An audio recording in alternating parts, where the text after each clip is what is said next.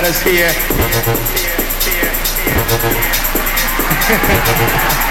the Lord uh, told me to watch out for Jerry Heller's ass. Hey, crazy life of mine.